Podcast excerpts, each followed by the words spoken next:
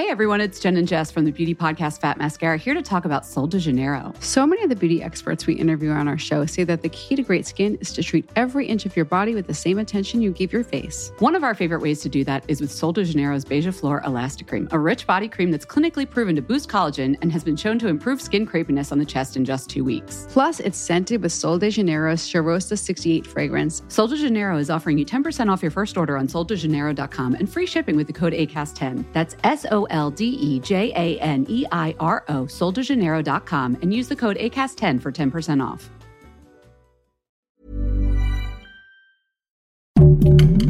Heraldo Podcast, un lugar para tus oídos. Punto saludable. Hola, bienvenidos a Punto Saludable. Yo soy Jimena Tena, soy nutrióloga clínica y funcional.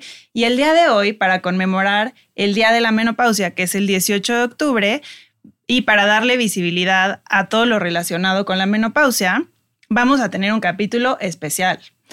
Y también te invitamos a unirte a Querer Quererme, una iniciativa de Besans Healthcare México, espacio donde juntas podremos aprender sobre nuestra salud en cada etapa de la vida.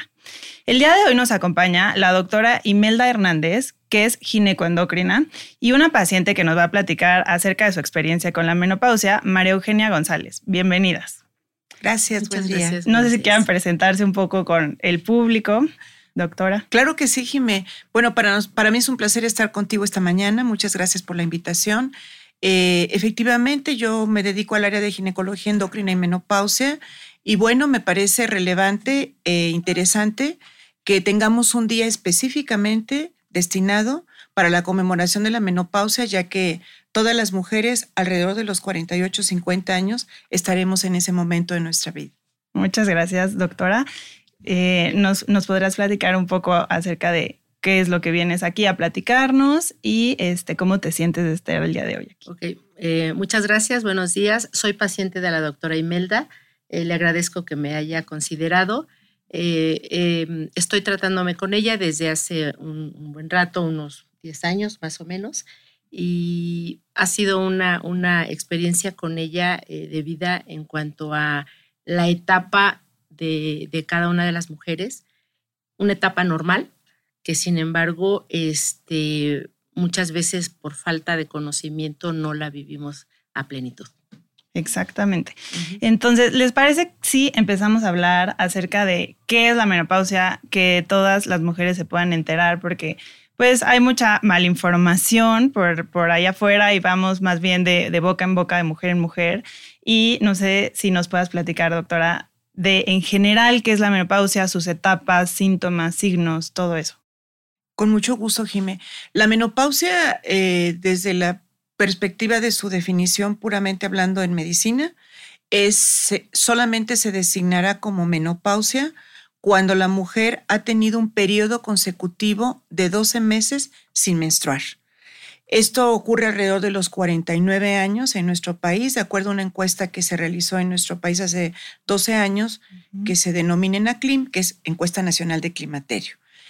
En ocasiones eh, confundimos los términos de climaterio y menopausia y los usamos de manera indistinta. En realidad, menopausia es solamente esta definición, el tiempo en retrospectiva. Habrá mujeres que a lo mejor por alguna circunstancia eh, inherente a un evento obstétrico después de una cesárea con una complicación en su útero, porque tuvieron miomatosis uterina y sangrado abundante, les tuvieron que quitar el útero de manera temprana, a lo mejor a los 35 años, a los 40. Esas mujeres pierden el útero, por lo tanto dejan de menstruar y también son mujeres en la menopausia. Pero existe una diferencia sustancial que es el hecho de que esta, este segundo escenario clínico conserva los ovarios, entonces permanecen los niveles de estrógeno. ¿Por qué? Porque lo medular en la menopausia es que cuando nos dejamos de menstruar de manera espontánea, es porque el número finito de folículos con los que nacimos, que se encargaban de producir óvulos, estrógeno, progesterona y andrógenos, se terminó. Entonces vienen las manifestaciones clínicas de estas deficiencias estrogénicas, androgénicas y progestacionales. Y específicamente la definición de climaterio son los signos y síntomas que acompañan a la deficiencia de estrógenos. de tal manera que se pueden presentar desde antes de que debutemos con la menopausia, que ese periodo previo a la desaparición de la menstruación de un año se llama transición a la menopausia. Ya que se estableció la menopausia, todo lo que continúa hasta que nos morimos se denomina posmenopausia. Ese es ese mito de que no se quita la menopausia. Vivimos desde que entramos a la menopausia, a esta nueva etapa de nuestra vida, vamos a permanecer en ella por lo menos una tercera parte de la vida que tenemos programada. Porque si esto sucede alrededor de los 48, 50 años, pues nos quedan como 25. Nos queda un largo camino donde no hay que sentirse mal, ¿verdad? Exacto. Eh, ¿Nos podría este, compartir cuáles son los signos o síntomas más característicos este, de la menopausia, por favor? Claro que sí. Eh, de manera eh, tradicional se ha mencionado que en el periodo de transición, que son los meses previos o los años previos a que aparezca la menopausia, lo primero que aparece son los trastornos de la menstruación la paciente que venía menstruando cíclicamente empieza a tener menstruaciones más cortas o más largas y esto es porque la progesterona empieza a fluctuar. Más o menos un año antes de que aparezca la menopausia, ya los niveles de estrógeno también fluctúan importantemente y entonces aparece la manifestación clínica quizá más frecuente en la menopausia, que son los bochornos o los calores, ¿no? Los bochornos para que los denominemos como bochornos, es una sensación de incremento de la temperatura que empieza más o menos alrededor de la parte superior del tórax o de tu cuello hacia la cabeza y puede acompañarse de sudoraciones también. De repente hay pacientes que nos perlamos de sudor, estamos en una reunión, se nota, nos ponemos rojas, ¿no? Y más adelante, ya en la posmenopausia, Jime, entonces empieza a haber otras manifestaciones clínicas algunas son manifestaciones que la paciente refiere, como por ejemplo resequedad de la vagina, disminución en la lubricación, no solo para los encuentros sexuales, sino también en la percepción de su, de su humedad eh, local cotidiana. Esto reúne muchos signos y síntomas que no solamente son la disminución en la lubricación, la resequedad, dolor para los encuentros sexuales, mm. Eh, una tendencia hacia la disminución del deseo sexual, inclusive en ocasiones, si tenemos un encuentro sexual puede haber sangrado, dolor, y además hay manifestaciones urinarias. Pareciera que tenemos más infecciones urinarias, ¿no? Vamos más frecuentemente a orinar, tenemos ganas de orinar y tenemos que orinar en ese momento porque pareciera que no tenemos la capacidad de tolerar más tiempo y a eso se le denomina síndrome genitourinario de la menopausia. Y ya después vienen otras complicaciones que son asintomáticas, como por ejemplo el hueso va perdiendo su mineralización. No es que pierda calcio el hueso, pierde su mineralización. Y a eso, en su, en su etapa más álgida o la, o la que más deterioro hay, se denomina osteoporosis. Esas son algunas de las manifestaciones. Sí, pues podemos ver que claramente van a afectar la calidad de vida de todas las pacientes. Y por ejemplo, hacía una pregunta hacia María Eugenia, que es nuestra paciente aquí, el, ejemplo que tenemos de alguien que ya pasó por esto. ¿Nos podrías como platicar qué es lo que tú viviste y con qué síntomas o signos que a lo mejor menciona este, la doctora eh, llegaste a consulta? Ok.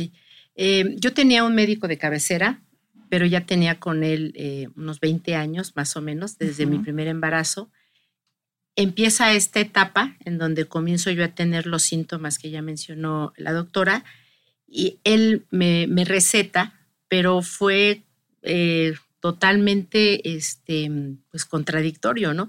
Yo empezaba con bochornos, yo soy empleada, trabajo en una empresa donde el 70% son hombres, este, es, una empresa de transporte, entonces eh, tenía yo juntas, y a lo mejor éramos 15 hombres y 3 mujeres, e, en, época de frío todo el mundo con su chamarrita y yo sudando, literal sudando, ¿no? Sí, que los bochornos no se presentan cuando hace calor, no, se pueden presentar cuando sea, ¿no? Sí, entonces, este, la verdad es que yo empecé a, yo empecé a sufrirla.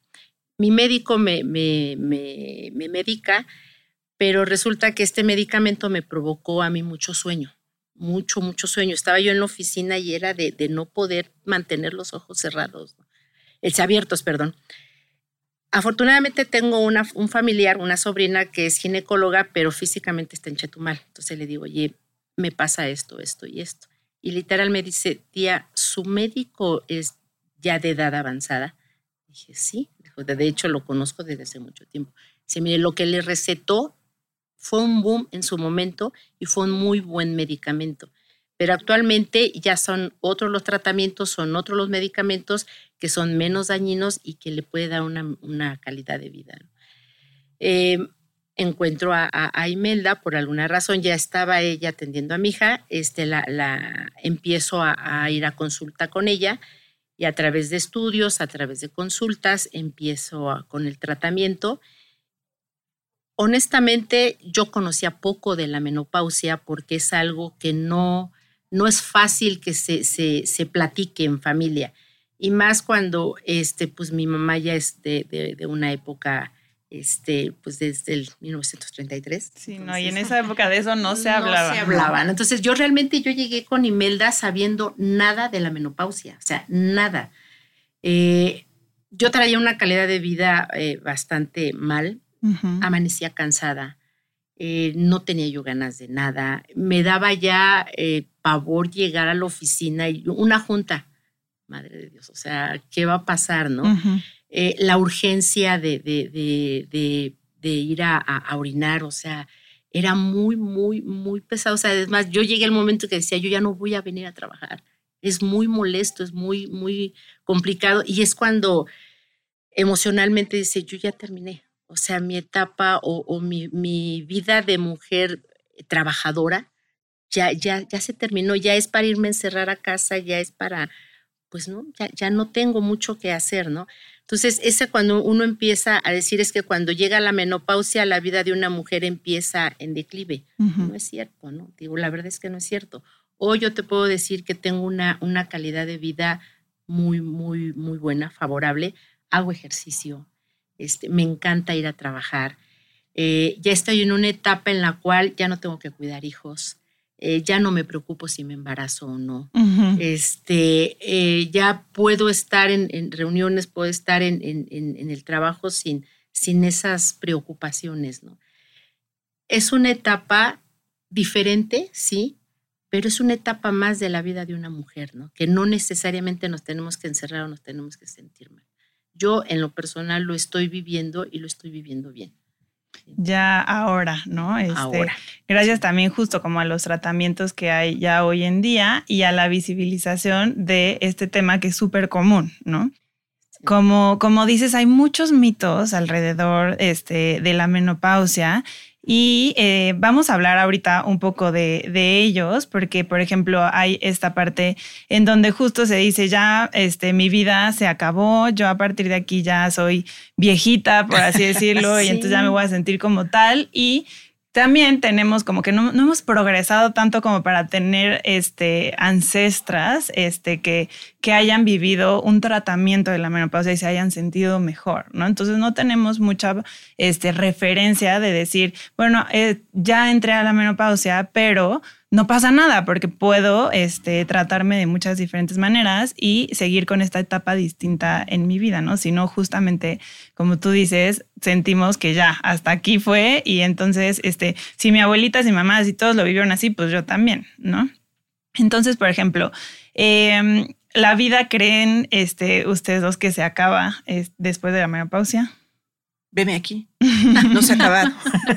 no se acaba. Entonces, para todos los que nos están escuchando, que sepan que la vida no se acaba, que eso es completamente un mito, ¿verdad? Este, y hay otros mitos, por ejemplo, este, que se dice, yo he escuchado a muchas mujeres que al no sentir síntomas o sentirlos muy tenues, dicen que ellas nunca les pasó. ¿no? Que no pasaron por la menopausia. ¿Qué nos puedes platicar de eso, Imelda? Ese, ese, ese abordaje que acabas de hacer, Jiménez, esencial, porque efectivamente la mayoría de las mujeres tenemos la desinformación de que si no tuve bochornos, no tuve menopausia. Y en realidad la menopausia, como mencionaba minutos atrás, siempre va a existir. La única forma en que las mujeres no lleguemos a la menopausia es que nos alcance la muerte antes de ese momento fisiológico. Y efectivamente, no todas las mujeres van a tener bochornos, no todas las mujeres van a tener disminución de la lubricación vaginal eh, en un periodo temprano, pero más adelante en su vida lo van a tener. Entonces, La parte que creo que es relevante mencionar al respecto de aquellas mujeres que han permanecido sin síntomas es eh, recordarles que aunque ellas no tengan ninguna manifestación clínica, el solo hecho de ya no menstruar, con las implicaciones relacionadas con la deficiencia de estrógenos, eh, es una oportunidad para que acudan con su médico, con su médico especialista en esta área, porque a mí me parece que más allá de administrar una terapia eh, hormonal o no hormonal, que hay distintas opciones en la etapa de la menopausia, el momento de la menopausia debe aprovecharse como un periodo de prevención de prevención para enfermedades a mediano y a largo plazo, enfermedades que vienen también con el envejecimiento, porque yo sigo creciendo en la vida y después me alcanza el envejecimiento y lo sumo a la menopausia, ¿no?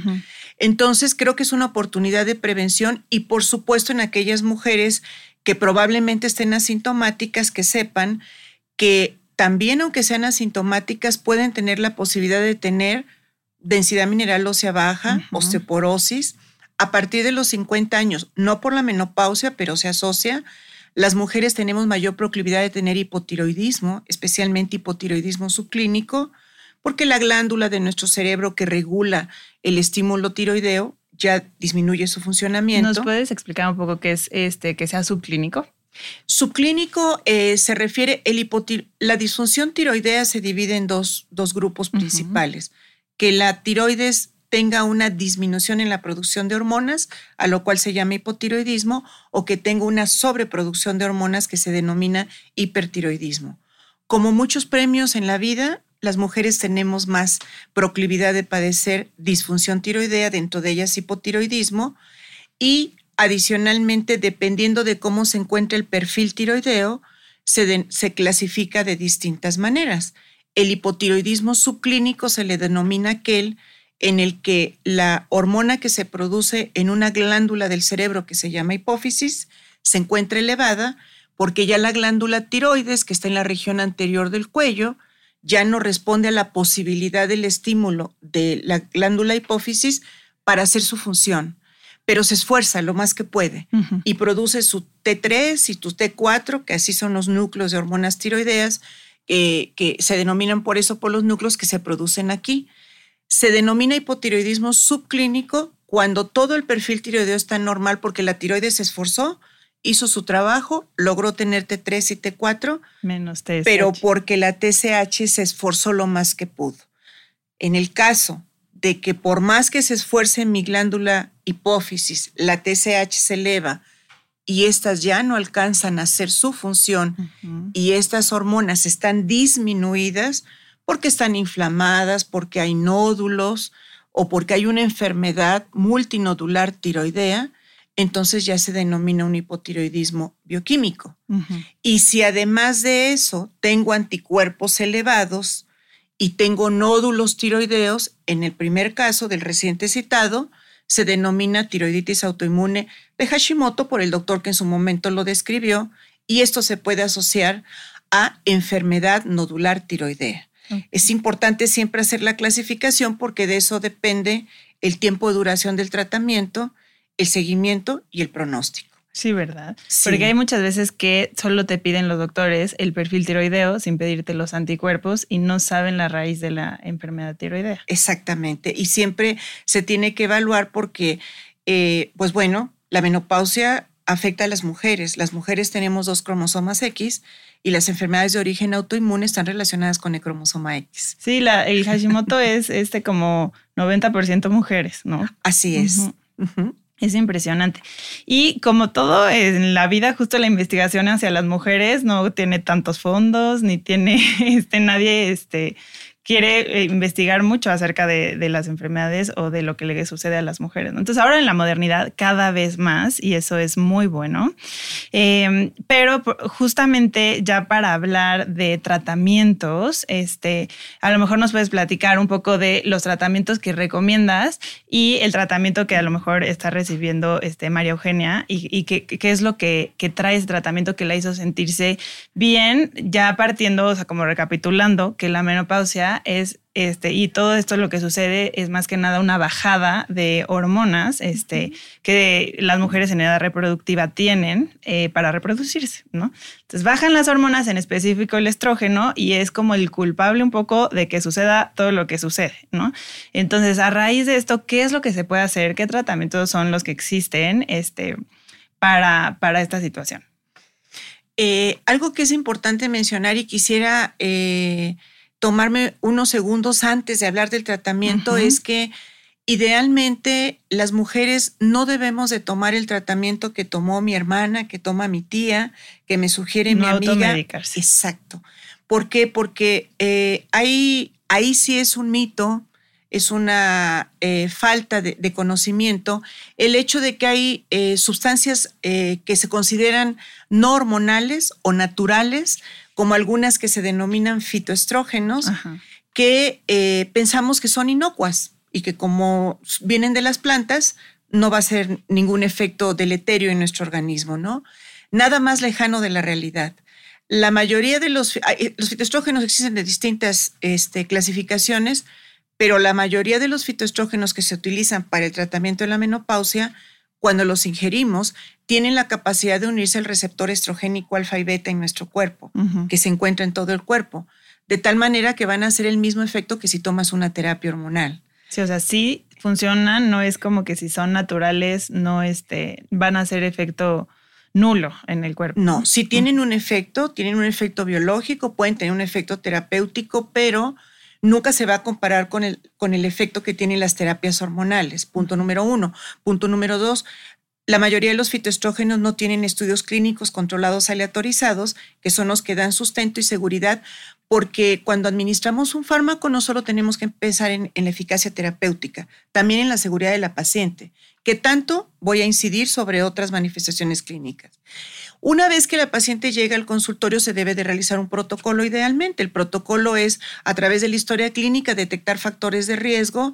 Si mi paciente tiene antecedentes de eh, eh, heredofamiliares o personales de tromboembolia venosa, pulmonar, eh, si ha tenido alteraciones relacionadas con el metabolismo de la glucosa y de la insulina, si mi paciente adicionalmente ha cursado con obesidad o con sobrepeso, tomando en cuenta que esta entidad clínica no solamente se trata de un aspecto eh, estético, sino que además implicaciones metabólicas como mayor dislipidemia, eh, especialmente en la menopausia, la dislipidemia que denominamos como dislipidemia heterogénica, eh, se presenta por incremento de triglicéridos, por disminución de colesterol de baja densidad e incremento de, alta densidad, perdón, y, e incremento de, de baja densidad.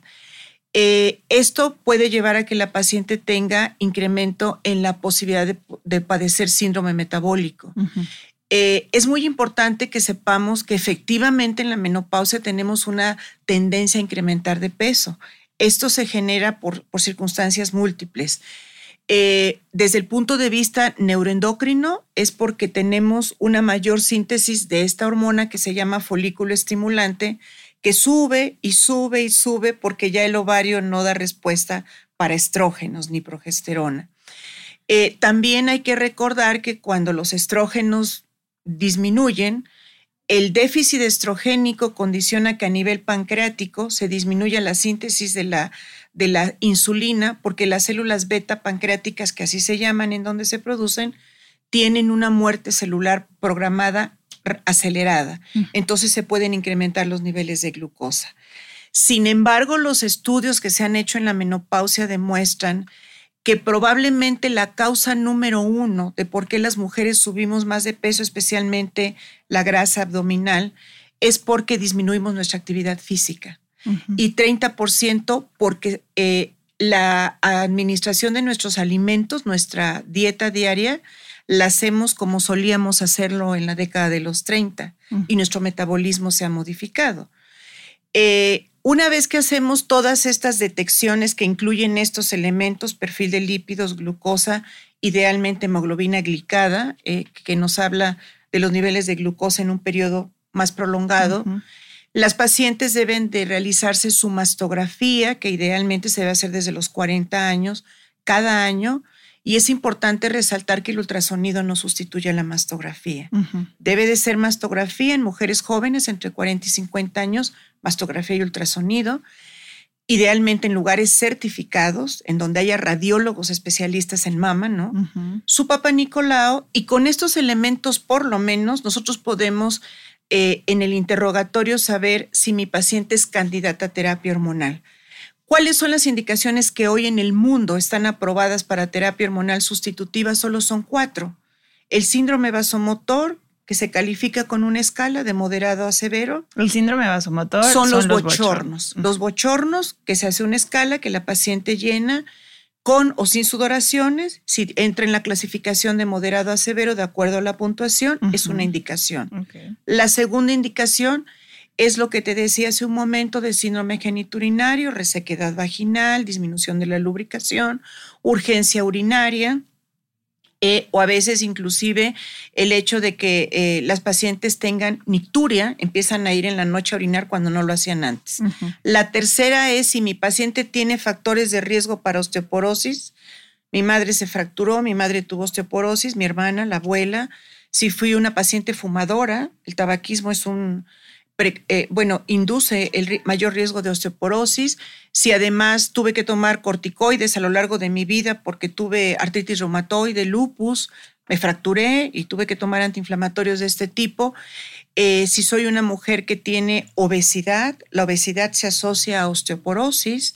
Hay un síndrome que se llama síndrome de obesidad, osteoporosis y sarcopenia, porque los adipocitos van infiltrando el músculo y el tejido óseo. La, la perdón que te interrumpa. La sarcopenia es disminución de masa muscular. De masa muscular y de la masa y de la calidad del músculo. Que eso es importante porque a medida que envejecemos lo vamos perdiendo, pero también incrementa el riesgo de caídas. Entonces, si tengo osteoporosis, además me fracturo, ¿no? Y la, cuarta indicación es que mi paciente eh, no haya tenido esta definición que dijimos de la ausencia menstrual de un año consecutivo, es sí, solo si la paciente tiene más de 40 años. Pero hay un grupo de mujeres que por circunstancias diversas o pierden los ovarios en un evento quirúrgico o se interrumpe la menstruación antes de los 40 años. Y esa entidad clínica se denomina insuficiencia ovárica prematura, que antes se llamaba menopausia precoz. Esas son las cuatro indicaciones de la terapia. Una vez que mi paciente tiene cualquiera de las cuatro indicaciones, porque solo para eso se usa la terapia, y no tiene contraindicaciones, que las contraindicaciones son que sea fumadora, que sea una paciente con obesidad con comorbilidades, a lo mejor con aumento de colesterol, triglicéridos, con incremento del riesgo tromboembólico, que tenga antecedentes de riesgo tromboembólico, algún cáncer hormonodependiente, entre otros. Entonces se selecciona la terapia para la paciente. En nuestro país tenemos terapias que son tomadas y terapias que son eh, transérmicas. Eh, es importante resaltar que, como tú bien dijiste, lo que vamos a administrar es lo que ya el cuerpo no produce, una terapia con estrógenos. Pero si mi paciente aún conserva el útero, debemos proteger el útero porque el útero responde al estímulo con estrógenos en un tejido interno que es el que se convierte en menstruación, que se llama endometrio. Y entonces en esas pacientes además se da un tratamiento con progesterona para que o sangre o no sangre la paciente. Entonces pueden volver a menstruar. Si la paciente lo desea, puede volver a menstruar o se acomoda su esquema de tratamiento de tal manera que ya no menstrue. Que yo creo que muchas no quieren volver a menstruar, ¿verdad? Eh, ¿nos, puedes platicar un poco el tratamiento indicado a este, María Eugenia y por qué fue ese el indicado? Por supuesto que sí. Eh, bueno, eh, una de las cosas que, que hacemos nosotros es, ya que tenemos la opción del tratamiento, eh, tenemos dos formas de, seleccionar el tratamiento. Explicándole a la paciente Maru, tenemos pastillas que incluyen este estrógeno, esta progesterona. Es muy importante que el médico le explique a la paciente los efectos secundarios de cada una y cuál te parece más fácil eh, de, de, usar diariamente y la paciente decide. Pero existe la otra circunstancia, que es el hecho de que cuando tenemos pacientes en las que hay antecedentes de incremento de colesterol, incremento de triglicéridos, que tienen una tendencia a lo que hoy denominamos insulinoresistencia, porque hay una normalidad entre metabolismo en la glucosa y la insulina. Si mi paciente tiene mm, antecedentes de haber tenido eh, en algún momento de su vida trastornos del patrón menstrual, que me hablaran de anovulación acompañada de hiperandrogenismo, que es el acné, el exceso de vello, un síndrome que se llama síndrome de ovario poliquístico, que no se acaba en la menopausia, sigue, nada más que ahora con trastornos diferentes. En ese caso, lo que sugerimos, y además en otros casos que no fueron el caso de Maru, como pacientes con depresión, que tengan alto riesgo para tromboembolia venosa, en ese caso la terapia de primera elección es la terapia transdérmica, porque la terapia transdérmica, a diferencia de la terapia oral, cuando administramos el gel, que idealmente es esa base de estradiol, se administra en la región anterior del antebrazo, ya Maru nos platicará, eh, porque ahí se absorbe mucho mejor. La diferencia que tiene con la terapia que se administra oralmente es que no pasa directamente a través del metabolismo del hígado, porque se absorbe a través de, de, la piel, y esto condiciona que no se generen factores que denominamos protrombóticos en el hígado, primero. Segundo, la terapia tomada incrementa los triglicéridos en 15%. Entonces, si ya mi paciente tenía triglicéridos altos, no se los quiero elevar más. Para proteger el endometrio, hoy sabemos que hay diferencias entre las distintas progesteronas o progestinas. Y hoy por hoy, uno de los eh, eh, eh, selecciones que tenemos para poder sugerir una terapia con progestinas es que recordemos cuidar la mama. En realidad, la, dentro del esquema estradiol o estrógeno progesterona, la progesterona o la progestina es la que puede tener un impacto deleterio en la mama.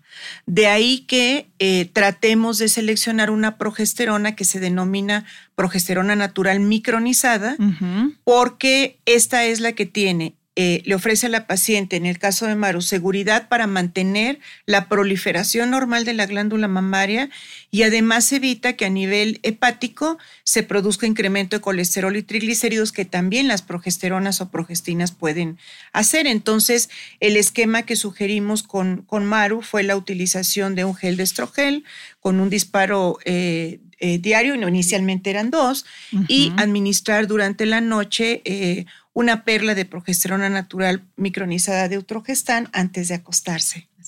Ok, entonces platícanos qué tan difícil es llevar este tratamiento, cuánto tiempo después de que empezaste el tratamiento empezaste a sentir mejorías y cómo se fueron este, mostrando las mejorías, en dónde empezaste este, a sentir mayor mejoría. Realmente el gel para mí fue muy fácil de, de acostumbrarme, es como después del baño, la crema, te, te, empiezas a, este, a, maquillar. Y es, para mí era como una crema, o, es como una crema y hasta la fecha lo, lo, sigo haciendo, ¿no? Sí, a lo mejor con las pastillas es un poquito más complicado, pero bueno, es todo un, una, un orden que debe de llevar uno cada día, ¿no? Eh, los síntomas empezaron a desaparecer, no sé, en unos dos, tres meses, empezaron a disminuir, empezaron a disminuir Hoy por hoy no los tengo, o sea, no, no hay esa, esa reacción.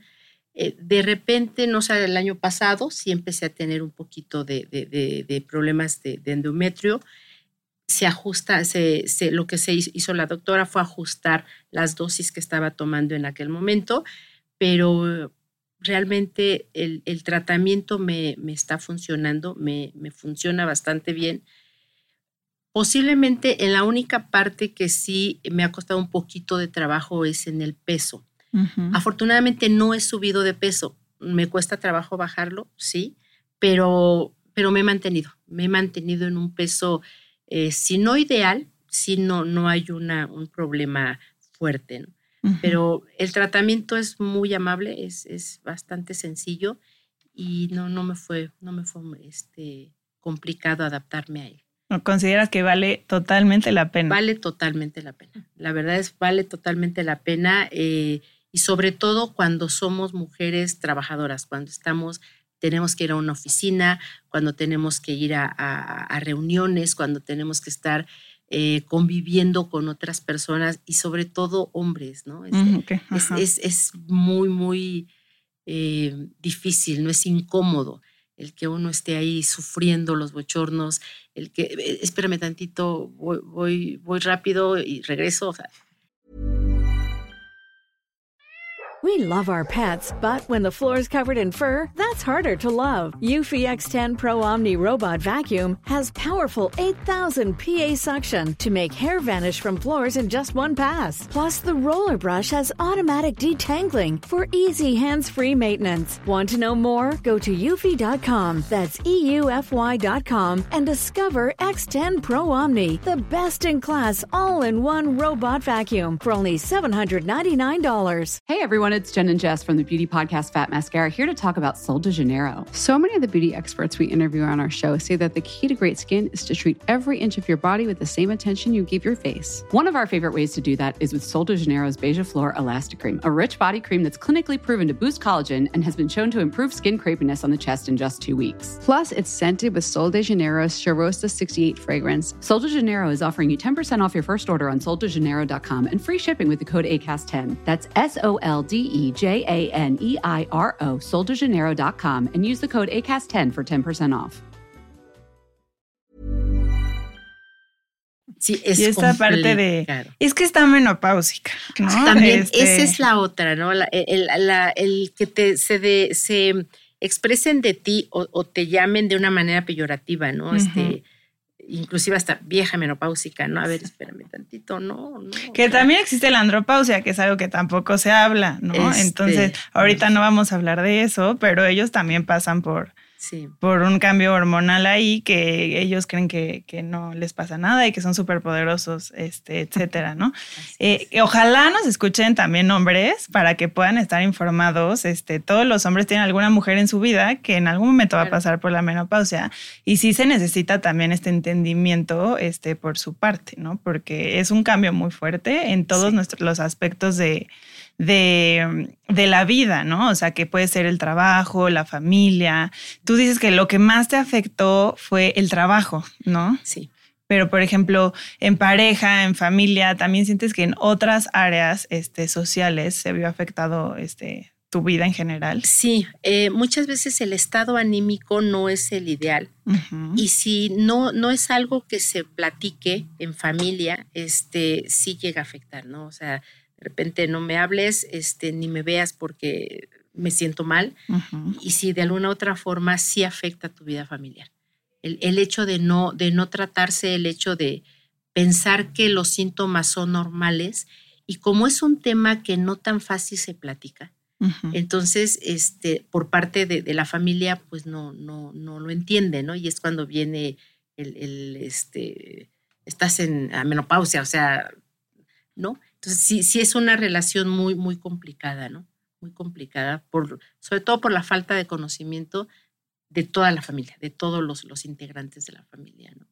Sí. Entonces, este, empe- tenemos que empezar por nosotras mismas, a cuidarnos y, y a, y a procurar por nosotras para estar bien en- en- con todo el entorno. Con los demás, porque la mayoría de nuestro entorno no se va a preocupar Mm, mucho porque también ignoran, ¿no? Exacto. Entonces, Sí. No, o sea, empecemos por nosotras y a partir de ahí, este, a lo mejor informar al entorno, ¿no?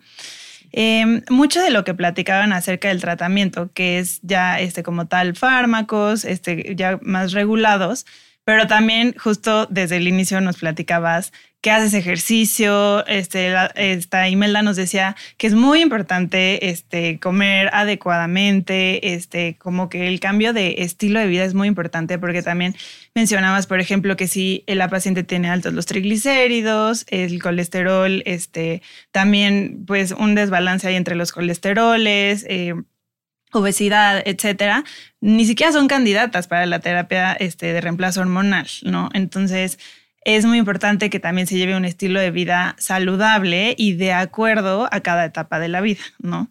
No sé si nos puedas platicar qué cambios de estilo de vida tuviste que hacer o hiciste y te sentiste mucho mejor al realizarlos. Eh, sí, a partir de, de- del tratamiento que- que empecé a recibir, me dio mucho por correr, por correr, correr. Antes de pandemia, mínimo corría yo cuatro carreras al año. Las carreras que hace diferentes empresas, este, y me dediqué a correr, a correr, a correr, a correr. En pandemia empecé a hacer ejercicio funcional en casa. Eh, yo corría 5 kilómetros. El mes pasado corrí tres carreras, una de 11, una de 12 y la de 16. Y actualmente este, me estoy preparando para correr el medio maratón el año que entra. ¡Qué bárbara! Sí, o sea, ¡Qué impresión! De verdad, sí, de verdad es, es, una, es una actividad que encontré ya cuando empecé a sentirme mejor, cuando los cansancios se fueron, cuando me di cuenta y entendí eh, que estar en la etapa de la menopausia no es el fin de, de, de la vida de una mujer. Me di cuenta de que somos capaces de, de, hacer muchísimas cosas que a lo mejor cuando estamos en la, en la, en la etapa de los bebés, de los niños, de, la, de, ser ama de casa y al, al mismo tiempo una empleada, no te permite, no te permite darte ese tiempo, no te permite apapacharte de esa manera como, como persona, como mujer, ¿no? Hoy, este, la verdad, yo vivo bastante bien, me, me, doy mis apapachos y hago lo que más me gusta, ¿no? Y actualmente lo que más me gusta es eso, correr correr. correr Pero 16 kilómetros, yo nunca los he corrido. El, medio maratón son 21. Yo espero lograrlo. No, bueno, yo espero eso está increíble. Que también es parte de la prevención de osteoporosis, de la sarcopenia, o sea, de no perder masa muscular. Y eso a la, a la, misma vez es un mismo tratamiento, ¿no? Es parte del tratamiento este, complementario, se podría decir, de el, la terapia de reemplazo hormonal, ¿no? Por ejemplo, no sé, Imelda, si tú nos quieres platicar qué ejercicio haces, ¿qué recomiendas hacer este, a las mujeres eh, menopáusicas? Bueno, en relación a, las recomendaciones de ejercicio, eso sí es bien importante, Jime, porque no es lo mismo una paciente que ya tuvo una fractura o una paciente que tiene osteoporosis para saber qué entrenamiento hacer, ¿no? Eh, y también hay que recordar que eh, el entrenamiento, además de que nos hace sentir bien, nos hace sentir pues con más energía, te hace sentir más femenina, más sexy, ¿no? Conserva uno sus objetivos. También hay que recordar cuáles son los objetivos, como bien dijiste, la terapia hormonal no es todo. Es el cambio en el estilo de vida. Esa es la piedra angular para el tratamiento de todas nuestras, nuestras este, enfermedades, en realidad. Eh, parte de lo que se sugiere en el tratamiento de la mujer en la menopausia desde el punto de vista de actividad física es el hecho de que tengamos una actividad física combinada que incluya eh, ejercicio eh, de resistencia y ejercicio cardiovascular, no solamente por el impacto benéfico que tiene para mejorar el esqueleto, por el impacto que hay en el piso a través del mecanostato, que así se llama este sistema en el esqueleto, sino porque además hay que recordar que cuando se aumenta nuestra frecuencia cardíaca, cambia nuestro metabolismo.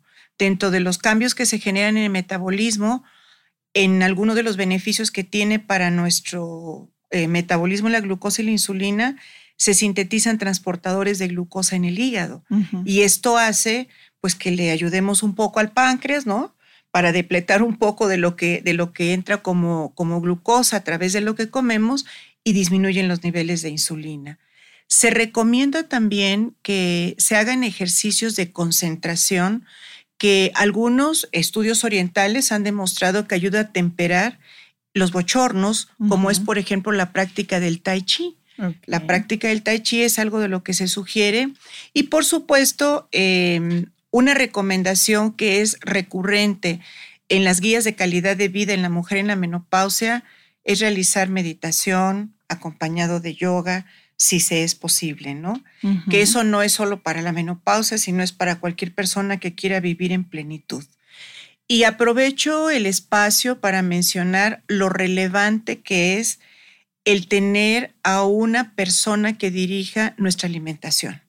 Siempre es un tema en la consulta y quienes nos estarán escuchando no me dejarán mentir porque cuando encuentras pacientes con sobrepeso, con aumento de triglicéridos, de colesterol, prediabetes, dice, pero no sé de dónde, Imelda, si yo no como pan, yo no como refrescos, yo, yo no nada, ¿no?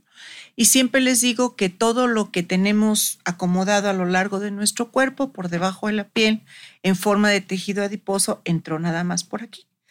Entonces, el asunto es que idealmente no es suficiente con que yo como mujer diga, ya no voy a tomarme este refresco, no me voy a comer estas galletas y mejor me voy a comer este, dos rebanadas de jamón de, de pavo, ¿no?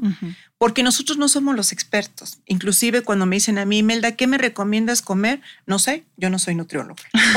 esa no es mi área. Entonces, mi recomendación, ¿cuál es? Si mi objetivo mm, de salud se acompaña de un cambio en calidad, en, la, en el estilo de vida, voy a tener resultados en un, en un plazo, no sé, 12 semanas, 8 semanas, y los voy a mantener el resto de mi vida sí, solo sí acudo con un nutriólogo certificado, porque de esa manera vamos a tener mejores resultados. Y lo otro es eh, que recordemos que el cambio en el estilo de vida no incluye solo el ejercicio ni la actividad física. El que yo tenga más actividades que retroalimenten mi alma, mi espíritu, la lectura, pensamientos positivos, ¿no? Y como veo a Maru, una actitud positiva, ¿no? O sea, ya ahorita va por el medio maratón, seguramente en un año o dos que nos veamos ya corrió el maratón de Boston, ¿no? Entonces, seguramente. exactamente. Pero eso es lo que, lo que yo recomendaría, que las pacientes, las mujeres, es una forma de querernos, una forma de, de saber que aquí estamos para nosotras y que la única manera de cuidarnos es haciendo las cosas como corresponden y la forma en que corresponde es hacerlas bien. Entonces, si estoy dispuesto a hacer mi actividad física, se recomienda por lo menos 150 minutos a la semana de actividad física intensa. Y una asesoría por un nutriólogo para que me enseñe a comer. Y recordar que la dieta se le define como los alimentos que ingerimos diariamente. No es un no es una restricción. No, no es un castigo. Es una forma de apapacharme. Y es una... Eh, es una forma en que voy a cambiar mi alimentación para el resto de la vida, porque no son dietas para que me quede el vestido para la boda de mi prima. Exacto. Sí, no son. Eso a mí me encanta que lo menciones, porque yo tengo mucha gente que viene a mí justo como de, ¿en cuánto bajo 10 kilos? ¿no? Yo no es ese el punto, ¿no? Entonces, este, es muy importante eh, y, qué bueno que justo como médico pienses así, porque hay veces, este, hay médicos que prefieren mandar aparte un medicamento para los triglicéridos, uno para el colesterol, etcétera, cuando la raíz del problema es el estilo de vida, ¿no? Entonces, muchas veces también, este, no, no, este, pensamos la importancia de, también porque a lo largo de la vida no has ido tampoco a ningún nutriólogo, no has creído que tu alimentación es un problema, este, ni había afectado tanto tu vida como este, cuando ya llegas a la menopausia, ¿no? Que muchas mujeres dicen, yo siempre fui muy delgada hasta ahora, ¿no? Entonces, y es cuando empiezan a brotar justo todos los malos hábitos que fueron este, eh, durante la vida y aquí pues empiezan este, a ocasionar problemas, ¿no? Entonces, el ejercicio yo creo que no es negociable, ¿no? Entonces, este, hay que, hay que hacerlo en cuestión, yo creo que el ejercicio de resistencia que, mencionas es de fuerza, ¿no? Entonces es muy importante la fuerza justo por el músculo. Muchas mujeres lo único que, quieren luego es el, el cardio, la zumba, este, subirse a la caminadora y le tienen miedo a las pesas. Importante decir que no se van a poner gigantes, muy musculosas, ¿no? O sea, realmente la, fuerza este, también nos ayuda mucho justo también a la sensibilidad de la insulina a nivel del músculo, ¿no? Si tienes la glucosa alta, hacer ejercicio de fuerza te viene muy bien. Em, y la alimentación, pues tendría que, o sea, como para darles una idea, lo, a, las, a las mujeres que nos están escuchando lo más natural posible, ¿no? olvidarnos de los empaquetados, de todo lo que sea ultraprocesado, este, alto en azúcares. Yo creo que el azúcar es el, uno de los problemas más grandes en, en menopausia, ¿no? Em, y también eh, necesitamos estar nutridas, ¿no? O sea, que la alimentación nos nutra porque estamos vitamina D para los huesos y antioxidantes y, bueno, muchísimos nutrientes este, para que esta etapa sea un poco más... Este, este, llevadera y sobre todo prevenir, ¿no? No tenemos que esperar a estar en la menopausia para hacer estos cambios, ¿verdad? Eso es fundamental. Sí. La prevención. Ok, entonces, Em, eh, el mensaje que nos llevamos es no automedicarse, ¿verdad? Necesitamos, como, como dice Imelda, hacer todo un este, escaneo de cada paciente, todo es personalizado, por así decirlo. Em, y el tratamiento de reemplazo hormonal no lo es todo, sino el estilo eh, de vida. No sé si quieran eh, concluir un poco o un mensaje hacia las mujeres que nos están escuchando de que se atiendan, que no tengan vergüenza, pena, este, o que digan, no, pues ya para qué voy este, al doctor em, y, que se animen este, a ir. Claro. Eh, yo el mensaje que puedo dejar es, la menopausia no es el fin de la vida de una mujer, es una etapa diferente en la cual se puede vivir a plenitud y es informarse y acudir con el médico eh, experto en, en, esta etapa. Ok, Imelda. Yo mencionaría, Jime, que no, no necesariamente deben de esperar a tener bochornos para saber que necesitamos una atención médica, porque vamos porque ya no podemos dormir, ¿no? Porque no queremos que los demás noten que estoy eh, viviendo un bochorno.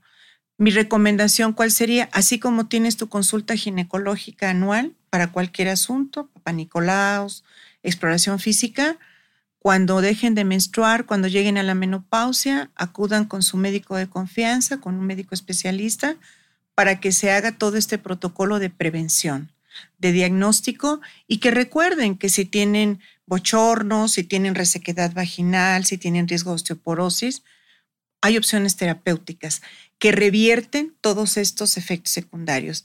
Y lo más importante, porque sí quiero eh, pues retomar tus palabras, es no hay un cambio real para tener mejor salud en la menopausia si no se acompaña de un cambio en el estilo de vida.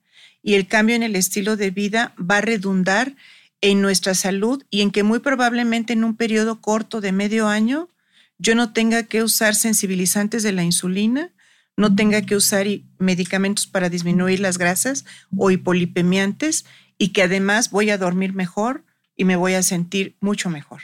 Ok, perfecto. Entonces, muchas gracias por compartirnos sus testimonios, el conocimiento que es maravilloso y enriquecedor. Eh, también vamos a invitar a todo el público a que se unan a Querer Quererme, que es una iniciativa de Besans Healthcare México y es un espacio donde juntas podremos aprender sobre nuestra salud en cada etapa de la vida, que como ya entendimos, hay etapas, pero solo son eso y cada una se tiene que llevar conforme a lo que estamos viendo y cómo funciona nuestro cuerpo en ese momento, pero que se puede vivir bien, feliz, sana, este, con energía, se puede. ¿No? Entonces, bueno, esperemos verlos en el próximo episodio de Punto Saludable. Yo soy Jimena Tena y no olvides también seguirnos este, en nuestras plataformas de audio y en las redes de El Heraldo de México. Hasta luego. Hey everyone, it's Jen and Jess from the beauty podcast Fat Mascara here to talk about Sol de Janeiro. So many of the beauty experts we interview on our show say that the key to great skin is to treat every inch of your body with the same attention you give your face. One of our favorite ways to do that is with Sol de Janeiro's Beija Flor Elastic Cream, a rich body cream that's clinically proven to boost collagen and has been shown to improve skin crepiness on the chest in just two weeks. Plus, it's scented with Sol de Janeiro's Charosta 68 fragrance. Sol de Janeiro is offering you 10% off your first order on soldejaneiro.com and free shipping with the code ACAST10. That's S O L D E J A N E I R O, soldejaneiro.com, and use the code ACAST10 for 10% off.